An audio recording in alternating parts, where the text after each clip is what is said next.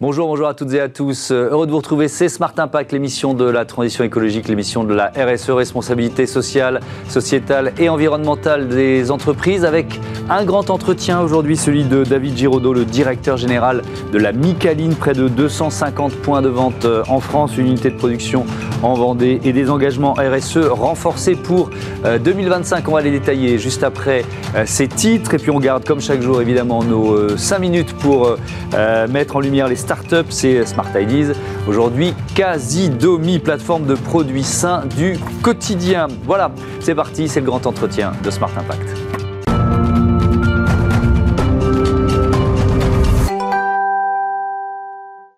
Bonjour et bienvenue, David Giraudot. Heureux de vous accueillir. Vous êtes donc le directeur général de la, de la Micaline. On va euh, découvrir évidemment, détailler euh, vos actions en matière de, de, RSE. Mais d'abord, euh, c'est l'histoire. C'est une histoire familiale, la, saga Bartho. Elle démarre quand? Alors, on, donne plusieurs dates, mais moi je vais prendre celle de 1921, c'est quand même pas mal. C'est-à-dire mon arrière-grand-mère, Angelina Bartho, qui en fait passe d'un métier de meunier un métier de boulanger à Salertaine, en Vendée, mmh. dans le Marais. Euh, et donc la saga a démarré vraiment à ce moment-là, tout en étant, euh, je dirais, en gestation jusqu'à euh, l'après-guerre, puisque nous avons été des boulangers artisans, on va dire classiques, mmh. jusqu'à l'arrivée d'André Barthaud. André Barthaud, vous êtes le petit cousin, c'est ça, d'André Barthaud? Exactement. Quand est-ce que vous arrivez dans l'aventure, vous? Personnellement Oui. Alors j'arrive en 1995. Euh, mhm. En fait, c'est assez marrant. Mon arrière-grand-mère, donc Angelina Barthaud, mhm. tenait à ce que l'ensemble de la famille se réunisse une fois par an. Et euh, il se trouve que j'étais dans les jeux vidéo, moi, rien à voir. Et André, euh, à ce moment-là, 1994 exactement, me propose le, un plan d'accompagnement avec lui de développement de la marque. À l'époque, il y a 25 magasins à peu près. Mhm. Et euh, il commence à me faire rêver en me disant, bon, bah, avec la technologie de, la surgélation, avec tout ça, on va pouvoir se développer sur la France. Mhm. Donc, ambition 100 magasins 2001, ce qui s'est réalisé.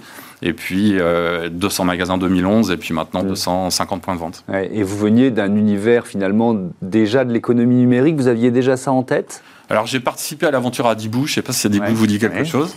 Donc j'ai fait partie des créateurs d'Adibou euh, au départ. Donc mmh. euh, on était déjà dans un mode start-up avant même que ça existe. Mmh. Euh, mais bon, rien à voir avec la boulangerie. Oui, mais ça vous a servi. J'imagine quelques chiffres clés autour de la Micaline. chiffre d'affaires 2021, 188 millions d'euros, 242 points de vente, plus de 38 millions de clients par an, 2200 collaborateurs et, et franchisés en France. Si on reprend un peu euh, l'histoire encore, les, premiers engagements RSE, vous voulez dater de quand? Ben, quasiment dès le départ, puisqu'en fait, on a la chance d'être dans un bassin agroalimentaire puissant. Euh, je, je, nous mets entre la Bretagne et le, et le, bassin aquitain, donc il y a énormément de production alimentaire ici. Et donc, on, dès le départ, on peut travailler avec, euh, avec des, des, producteurs locaux de lait, des producteurs d'œufs, des producteurs euh, de farine. Mhm. Donc, je dirais dès le départ, même sans savoir, puisque si je nous remets dans le début des années 80, le mot RSE n'existait pas. Ça, c'est sûr. mais quelque part, ça nous paraissait totalement cohérent de travailler avec des, avec des proches. Et à partir de quand c'est euh, un engagement affiché, peut-être même à une direction Enfin, vous voyez ce que je veux dire quand, À partir du moment ça, ça se structure et peut-être même ça devient un enjeu stratégique dans, dans l'entreprise, dans son développement. Alors, la première, je dirais. Euh, euh, le premier marquage important, c'est, mmh. ça date de 2007-2008, puisqu'à ce moment-là, on décide d'adhérer au club Génération Responsable, qui se crée. Euh, donc on fait partie des, fondateurs, au même titre que le groupe des mousquetaires, au même titre qu'un certain nombre dans mmh. Nature et Découverte par exemple. Et, donc on adhère à ce, à, ce groupe et on commence à structurer cette démarche euh, RSE, avec en particulier, je donne l'anecdote, mais dès, dès, la fin des années 2000, on, décide d'arrêter les, les sacs plastiques en magasin. Euh, sacs plastiques qui servaient pour les consommateurs à l'époque, mmh. euh, pour, euh, je dirais, garnir la poubelle de cuisine. Hein. ça faisait le, sac. et donc, ça a été un tollé à ce moment-là, un, véritable tollé, comme quoi les choses ont changé, mmh. puisque les consommateurs ne comprenaient absolument pas notre démarche. Ils disaient, bah, non, c'est bien pratique pour nous, ce petit sac plastique, mmh. et ainsi de suite.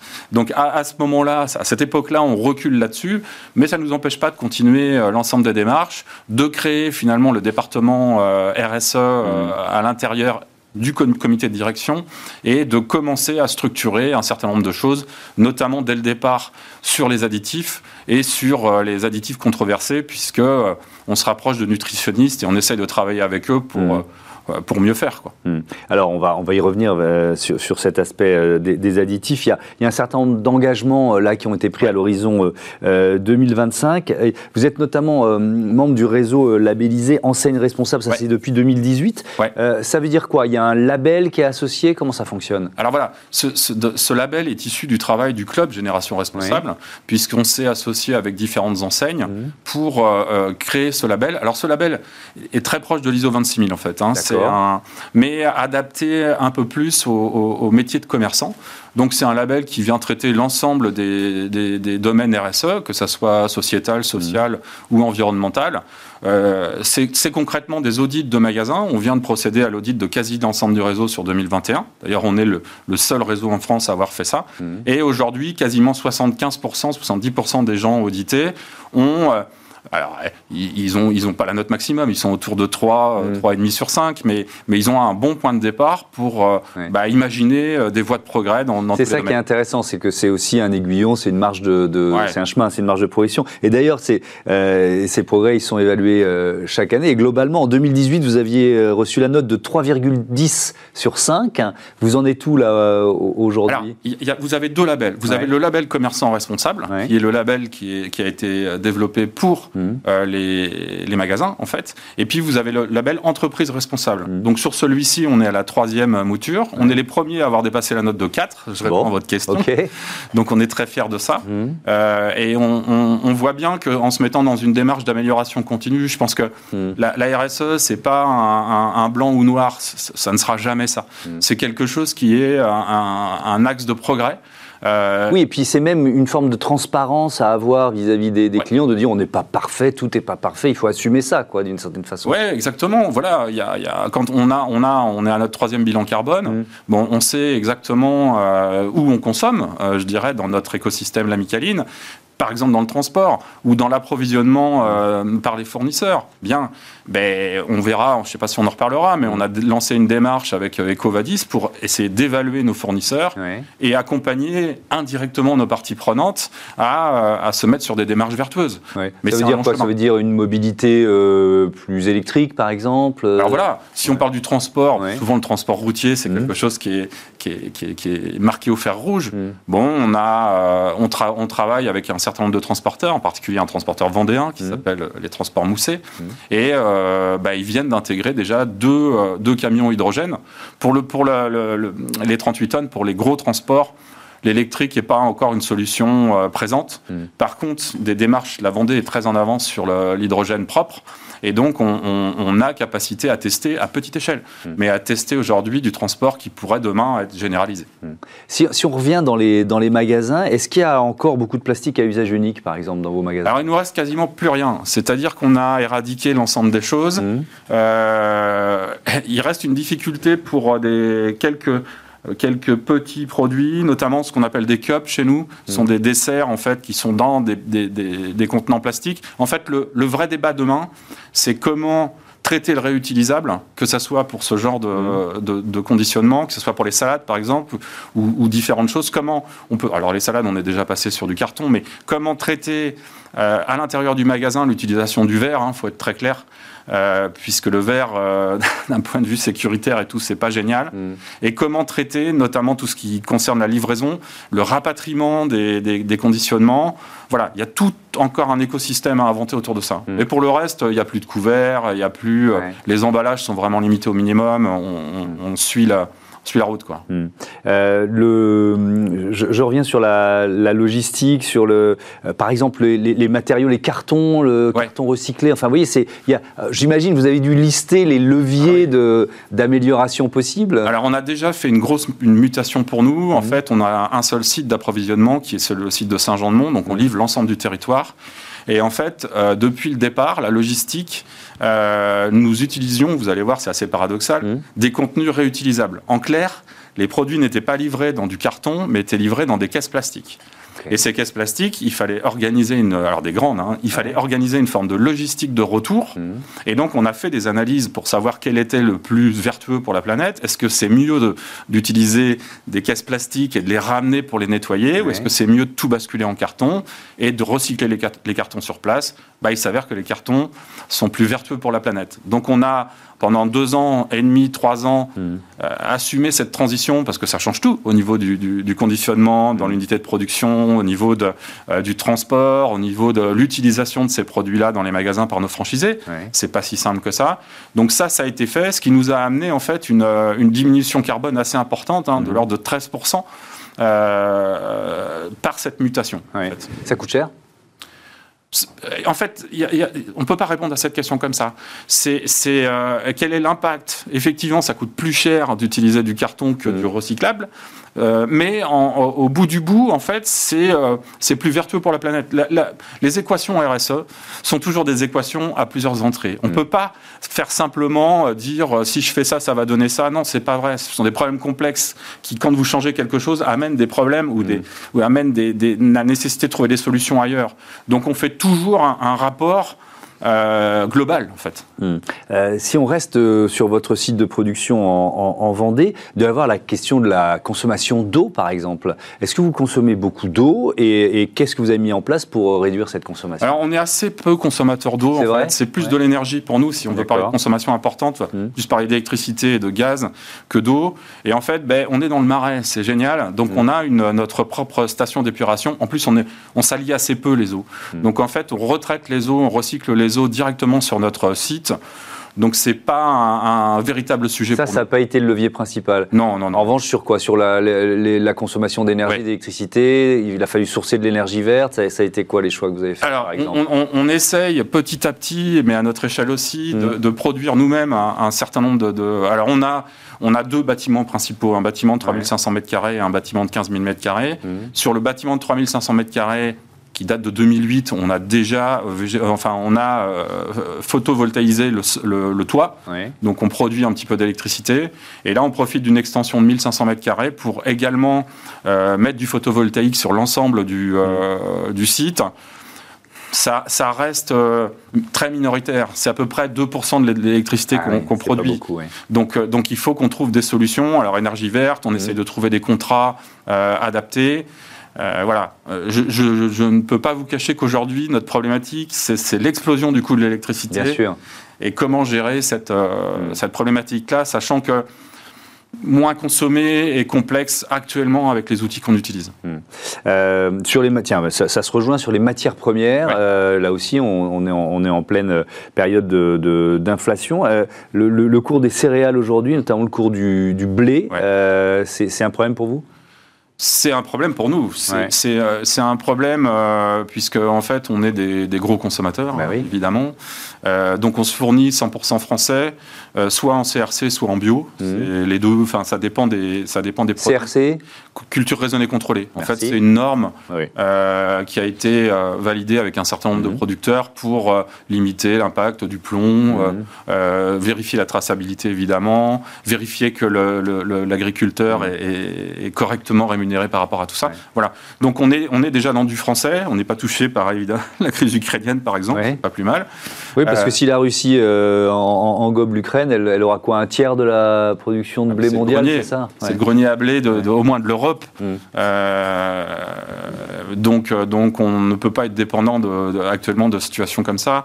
Bon, de toute façon, de manière générale, je pense que la crise a montré que maîtriser, entre guillemets, ou mm. bien connaître ces filières du début à la fin mm-hmm. permet d'éviter un certain nombre de... d'aléas. on peut dire ça, on peut dire ça euh, comme ça. Tiens, un mot du chocolat, parce que le chocolat, il vient forcément de loin. Euh, comment vous vous assurez qu'il est produit dans des conditions, dans de bonnes conditions pour les, paysans locaux? Alors, on va, on va franchir un cap. Le chocolat est une vraie problématique, puisqu'en mmh. fait, c'est produit dans peu d'endroits dans le monde. Mmh. Et euh, là, les tensions d'Afrique, par exemple, amènent des difficultés d'approvisionnement sur le chocolat. Bon, c'est comme ça, donc des, coûts euh, supplémentaires. Mmh. Donc on a, on a bien regardé les filières. Alors on a la chance d'avoir 13 filières chez nous. On a tout, à peu près toutes les filières d'agro, c'est-à-dire mmh. de la, du végétal, en passant par la protéine animale, en passant par le, poisson. Mmh. On, travaille avec tous ces gens-là. les fruits, et légumes, évidemment. Les, fruits et légumes. Euh, pour ce qui concerne le chocolat, en fait, dès 2022, on, a regardé toutes les filières. On a pensé que la, filière bio, alors il y a, l'équitable, il y a le bio, il y a le bio équitable, il y a toutes ces choses-là. Et donc, on, va plutôt basculer sur du, bio, mmh. euh, sur l'ensemble de la gamme, euh, à partir de 2022. Mais ça reste des grosses consommations pour nous également. Mmh. Quand vous parlez de, bien manger, vous avez évoqué tout à l'heure les, additifs. Donc, quels quel choix, quelles actions hein, vous, vous avez mis en place pour qu'il y ait moins d'additifs dans les produits que vous proposez? Alors déjà, tous les additifs, ce qu'on appelle additifs controversés. Maintenant, le mot additif, il veut presque dire controversé tout de suite. Mais, mais additifs controversés, comme je vous le disais, à la fin des années 2010, on a travaillé avec des nutritionnistes, des médecins, pour s'assurer que euh, les, ceux qui pouvaient être sur la liste rouge disparaissent de nos produits euh, rapidement. Donc on a réglé le problème, euh, je dirais, il y a, déjà quelques années. C'est-à-dire que vous avez anticipé, c'est-à-dire qu'ils n'étaient pas interdits, mais vous avez décidé de ne pas les utiliser, c'est ça hein? Ben, il y avait, vous savez, des, des, il y avait des suspicions d'additifs de, euh, cancérigènes ou ce genre de trucs. Donc, on s'est fait accompagner et aider des médecins pour dire euh, bon, bah, là, les mecs, celui-là, euh, bon, pour le moment, on ne sait pas, mais il vaut mieux éviter. Principe de précaution. Principe de précaution, exactement. Mmh. ensuite, bon, bah, certains additifs sont aujourd'hui restent nécessaires. C'est pour ça qu'on s'est donné aujourd'hui 95%, 90% de nos produits ont moins de 5 additifs qui ne sont pas controversés déjà. Et l'idée, c'est de trouver des solutions. Je vous donne un exemple. Euh, le, glaçage des éclairs. Mmh. Euh, vous allez me donner faim. le glaçage des éclairs, on utilisait les mêmes, finalement, les mêmes additifs que le glaçage des médicaments. Vous voyez, des petites gélules qui sont toutes brillantes là. Mmh. Et, en fait, c'était la seule solution pour trouver, pour donner cet aspect de brillance, mmh. ainsi de suite. donc, donc, il a fallu chercher, faire des recherches pour continuer d'avoir un glaçage, je dirais, appétant, tout en supprimant, supprimant ce genre d'additifs. Donc c'est un vrai travail, on a, on a un labo R&D chez nous, hein. mmh. c'est un vrai travail sur un certain nombre d'éléments qui historiquement faisaient partie de la composition des produits et, demain doivent disparaître. Mmh. Euh, l'huile de palme, tiens, il y en a dans vos pâtisseries? Non, on n'a jamais utilisé. On a, on a pu être impacté par l'huile de palme par certaines sous-traitances qu'il a fallu, euh, qu'il a fallu, euh, ce, qui est, ce qui est pas simple, hein, parce que parfois il faut remonter loin dans, dans, la chaîne de valeur pour trouver euh, l'origine. Et, il y a des produits, alors maintenant c'est moins vrai, mais il y avait des produits qui, qui étaient fabriqués uniquement avec de l'huile de palme à un certain moment. donc, donc il a fallu trouver des solutions. Chez nous, on n'a jamais intégré l'huile de palme dans la fabrication, donc ça n'a pas été un, souci majeur. Est-ce que vous, vous avez opté pour le Nutri-Score? On n'a pas encore, parce qu'en fait, on n'est pas, on vend des produits, on ne vend pas de produits en libre service, donc on n'a pas d'étiquetage. Euh, est-ce que, est-ce que, est-ce que ça pourrait être utile? Vous voyez ce que je veux dire? Parce que c'est un aiguillon. Moi, j'en ai discuté avec beaucoup de chefs d'entreprise ici. Euh, euh, au départ, il y avait peut-être un peu de réticence, mais c'est, c'est un aiguillon, c'est même un objectif interne d'une certaine façon. Alors, il y, a débat sur le Nutri-Score parce que euh, je sais que mes, mes, mes amis euh, de la charcuterie sont très en colère, mes amis mmh. du fromage sont très en colère mmh. contre, contre oh, très en colère. En tout cas, sont perturbés par mmh. ce, ce schéma-là parce qu'il y, a il y a quand même une prise de parti de dire que euh, s'il y a trop de s'il y a trop, bah, s'il y a trop de glucides dans un produit, c'est pas bon, ou s'il y a trop de je ne sais quelle autre chose. Bon, pourquoi pas? Pour nous, le bah, c'est sûr que mettre un Nutri-Score au Roquefort, c'est un peu absurde parce que ça, veut dire qu'on arrête le Roquefort. C'est ce que j'allais vous dire. Il faut faire attention aussi mm. à pas être jusqu'au boutiste. Euh, après, c'est une question de quantité. Mm. C'est il faut pas manger 200 euh, grammes de, de, Roquefort euh, tous les matins au petit déjeuner, parce que je pense qu'au-delà même d'un certain nombre de conséquences, euh, ça, ne serait pas raisonnable du tout. Mais par contre, nous, le Nutri-Score, c'est quelque, c'est un objectif qu'on va avoir. On mm. a dans notre programme RSE une, un, un volet transparence et de dire que ce soit dans la composition des produits, mhm. que ce soit dans l'aspect euh, calorique ou que ce soit dans l'aspect euh, Nutri-Score, parce que Nutri-Score est quand même rentré, mhm. qu'on soit d'accord ou pas, euh, c'est aujourd'hui quelque chose qui est compris par le consommateur. Et, ça, c'est vachement important. Il y a peu de labels aujourd'hui qui sont compris par le consommateur. Mhm. Donc, c'est des choses sur lesquelles on va, on va communiquer. Par contre, sur notre site internet, il n'y a pas de. Encore une fois, il n'y a pas d'étiquetage de produits en, en, point de vente. voilà, tout en acceptant qu'un cookie soit peut-être C ou B ou C. Mm. Comme je vous disais, euh, il ne s'agit pas de manger 15 cookies tous les jours. Bien sûr. Euh, comment vous luttez contre le gaspillage alimentaire? Parce que ça, c'est un enjeu aussi très important dans votre secteur. Alors, deux niveaux. Au niveau de l'industrie, on va dire que c'est assez simple. Mhm. On, a, on, recycle à peu près 95% euh, via de l'alimentation animale. Enfin, encore une fois, on maîtrise notre écosystème autour de, autour de, de, nous. Euh, c'est il bah, faut le faire, mais c'est pas très compliqué. Dans les points de vente, c'est une autre paire de manches. Alors, il y a beaucoup aujourd'hui, on essaye de donner, en fait, plutôt que de jeter, on essaye de donner. Euh, donc on donne à, les magasins sont la plupart sont franchisés, hein, sont libres de donner à l'association qu'ils veulent, de la manière dont ils le souhaitent. Euh, euh, bon, accessoirement, ils ont un petit coup de pouce fiscal quand ils le font, donc, mm. donc ils ont tout intérêt à le faire. Je voyais 2020 près de 6000 kilos d'aliments donnés. Euh, donc c'est quand même euh, un, élément important. Là-dedans, il y a les biodéchets de l'unité de production, c'est ça? Ouais, dans, ouais. Ces, dans, ces, chiffres-là. Ouais, alors 2020, en plus, c'est une année très particulière, puisqu'on a donné des choses euh, au moment du premier impact mmh. Covid. Mmh. bah là, pour le coup, ça se posait, on ne se posait pas la question, parce qu'il a fallu arrêter l'unité de production. D'accord, ok. Donc, Mais alors, donc, pour revenir aux, franchisés et aux, magasins Alors, il y, a donc le premier, le premier niveau, c'est celui-ci, c'est-à-dire les mmh. biodéchets, ou ce qu'on pourrait appeler biodéchets, en tout cas les restes ou les pertes, ce qu'on appelait les pertes il y a aujourd'hui des filières enfin, locales qui permettent de récupérer ces choses-là. Et c'est vraiment notre démarche, c'est de dire, bon, écoutez, ne jetez pas des, des choses qui pourraient servir à des, à des associations, des choses comme ça. Le deuxième élément, c'est en fait déjà le tri des déchets en magasin, euh, que ça soit pour les franchisés et pour les consommateurs. Hein, à travers des, des, poubelles de tri. Et le deuxième élément, et là on est en relation avec le gouvernement sur ce, notamment le, ministère de la Transition écologique, c'est quelles sont les filières aujourd'hui mises en place par les collectivités locales de recyclage. Mhm. Euh, et, là c'est beaucoup plus complexe. C'est-à-dire qu'entre les volontés de chacun et la réalité du terrain, on a un vrai écart. Mhm. Donc l'idée, on a travaillé, je suis administrateur de la Fédération de la boulangerie, on travaille avec le SNAR, le syndicat de la restauration rapide, et on a mandaté deux entreprises qui ont, je dirais, audité l'ensemble du territoire pour essayer de voir partout où on était placé, quelles étaient les filières potentielles. Est-ce qu'il y a des filières qui sont déjà en place? Quand j'entends des filières de collecte, hein, mmh. simplement, hein, des filières de collecte. Et s'il n'y a pas de filière en place, est-ce qu'on peut faire des filières en, travaillant avec nos collègues, nos, collègues, nos, marques, je ne vais pas les citer, mais les collègues, pour se dire, bon, comment nous-mêmes on peut organiser ces filières-là? Alors, d'un point de vue logistique, c'est faisable. Euh, d'un point de vue économique, et on pourra parler un peu quand même de la dimension mmh. économique de la RSE, d'un point de vue économique, euh, on est aujourd'hui sur des surcoûts estimés de l'ordre entre, de entre 800 et 1000 euros par mois de collecte. Euh, par point de vente, hein. mmh. ce qui est un, facteur un peu nouveau sur les équilibres économiques quand même. Donc il va falloir optimiser tout ça parce que 12 000 euros par an euh, supplémentaires de charges pour une activité égale, euh, c'est pas neutre. Allez, on termine là-dessus justement. Est-ce que c'est compliqué justement autour de ces enjeux économiques d'embarquer parfois les franchisés? Ah oui, oui, oui, oui, parce qu'en fait, c'est un investissement. Il faut, mm. il, faut, il faut arriver à passer de, la compréhension du coût à la compréhension de l'investissement, en fait. Mm. Que, que, demain, les entreprises qui ne seront pas considérées par, comme responsables par les consommateurs seront boudées. Mm. Et, ça, il faut, il faut qu'on en soit tous persuadés. Moi, j'en suis persuadé euh, le premier. Mais, mais ça devient un facteur de choix au-delà même de la qualité du pain au chocolat ou de l'accueil, ça va devenir ou ça devient déjà un critère de choix. Mm. Euh, les réseaux sociaux s'en emparent euh, de manière euh, très forte. Donc, donc oui, oui, oui, oui, oui c'est c'est de la bataille avec nos franchisés. Bon, moi, je suis plutôt team chocolatine. C'est le Sud-Ouest qui ah, parle. Merci beaucoup. Merci, David Giraudot. À bientôt sur Bismart. On passe à Smart Ideas, la plateforme Casidomi.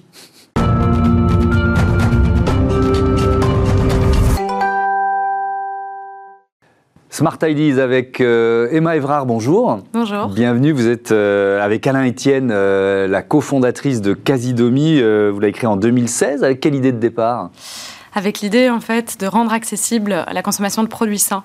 Euh, parce qu'aujourd'hui, on sait que d'une part, euh, consommer des produits sains, mais c'est pas facile euh, de les trouver. Qu'est-ce qui est sain, qu'est-ce qui n'est pas Il y a beaucoup d'additifs, trop de sucre, trop de sel, etc.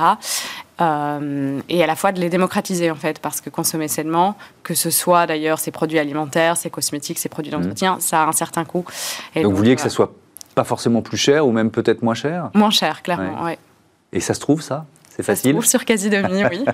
Il y a combien C'est quoi la gamme de, produits? Qu'est-ce qu'on trouve sur Casidomi Alors, on a 4000 références, euh, ce qui peut paraître pas beaucoup si on compare aux, autres supermarchés, mais qui en fait c'est une vraie volonté de notre part parce qu'on veut simplifier euh, pour chaque consommateur en fait la sélection et donc on sélectionne le meilleur produit en fait mm. pour chaque référence. Donc on va sélectionner par exemple la meilleure sauce tomate parmi euh, toute une multitude de, marques, euh, histoire de vraiment simplifier en fait le, le choix pour le consommateur final. Ça fonctionne comment? C'est une plateforme? Plateforme e-commerce sur laquelle on peut euh, faire ses courses, euh, mettre les produits dans son panier, mhm. ensuite décider de se faire livrer à domicile, en point relais, euh, chez un ami, etc. Mhm. C'est quoi votre modèle économique? Alors Casidomi fonctionne avec un système d'adhésion, donc euh, nos consommateurs achètent une carte de fidélité qui coûte 80 euros par an et qui donne ensuite accès à des réductions sur l'ensemble des produits du site. Et c'est ce qui permet en fait de rendre les prix plus accessibles parce que nous en fait on fait pas de, marge sur les produits qu'on vend, donc on va les mhm. vendre avec euh, une ristourne pour le consommateur, mais derrière on se rémunère sur cette carte de fidélité, ce qui nous garantit une fidélité mhm. euh, assez importante de la part des, consommateurs et ce qui garantit aux consommateurs de faire des très belles économies. Et, cette notion de communauté dont on va euh, parler, puisque vous avez euh, accentué ça, on va dire, depuis le, mois de novembre dernier. Euh, vous êtes labellisé Bicorp. Est-ce que c'était un objectif de, de, départ dès la création et, puis aussi qu'est-ce que ça représente? Parce que c'est pas rien d'être labellisé Bicorp. Oui, oui, oui.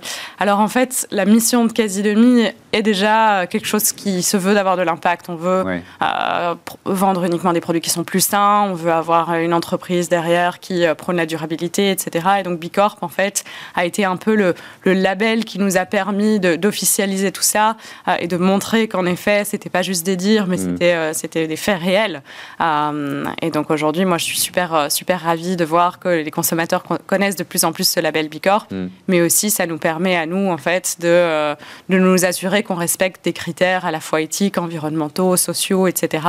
Euh, parce que le label Bicorp, il y a plein de, plein de points différents qu'il faut respecter, euh, auxquels une entreprise ne pense pas forcément d'ailleurs toujours dans tous les cas, et donc, mm. et donc ça nous permet parfois aussi de mettre les pendules à, à l'heure. Oui, en novembre dernier, vous avez donc dévoilé votre nouvel univers de marque. Qu'est-ce que vous avez changé? C'était quoi l'état d'esprit?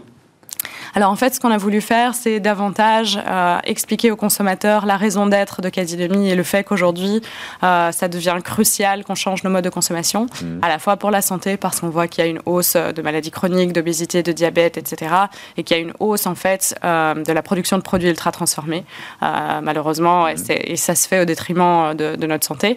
Et puis qu'il faut qu'on change bien sûr nos modes de consommation pour l'environnement aussi, qu'on consomme des produits qui sont plus locaux, avec des mmh. packaging qui sont plus plus respectueux de la planète. Mais, mais ça veut dire quoi? Ça veut dire qu'il y, a, y a du contenu, c'est-à-dire c'est plus seulement de la, des produits à, qui sont proposés, il y a des conseils. Exact, exact. Donc ça se veut, en fait, euh, la lignée est très éducative hmm. et donc on veut accompagner le consommateur euh, dans cette transition parce que c'est pas facile quand on a toute sa vie consommé des produits ultra transformés. De, c'est pas facile parce qu'il y a beaucoup de labels, on s'y perd entre les labels, par exemple. Exactement, euh, tous les labels hmm. se contredisent parfois, donc c'est vraiment compliqué. Donc on a voulu, en fait, avec ce ce, nouveau euh, positionnement ou ce renforcement de positionnement, aider le consommateur euh, en l'éduquant, que ce soit avec du contenu, avec des experts. Donc il y a tout une, euh, un panel d'experts qui nous aident à, expliquer des concepts de manière simple aussi. Mhm. Pourquoi consommer, pourquoi utiliser des cosmétiques zéro déchet ou sans, sans parabènes, etc.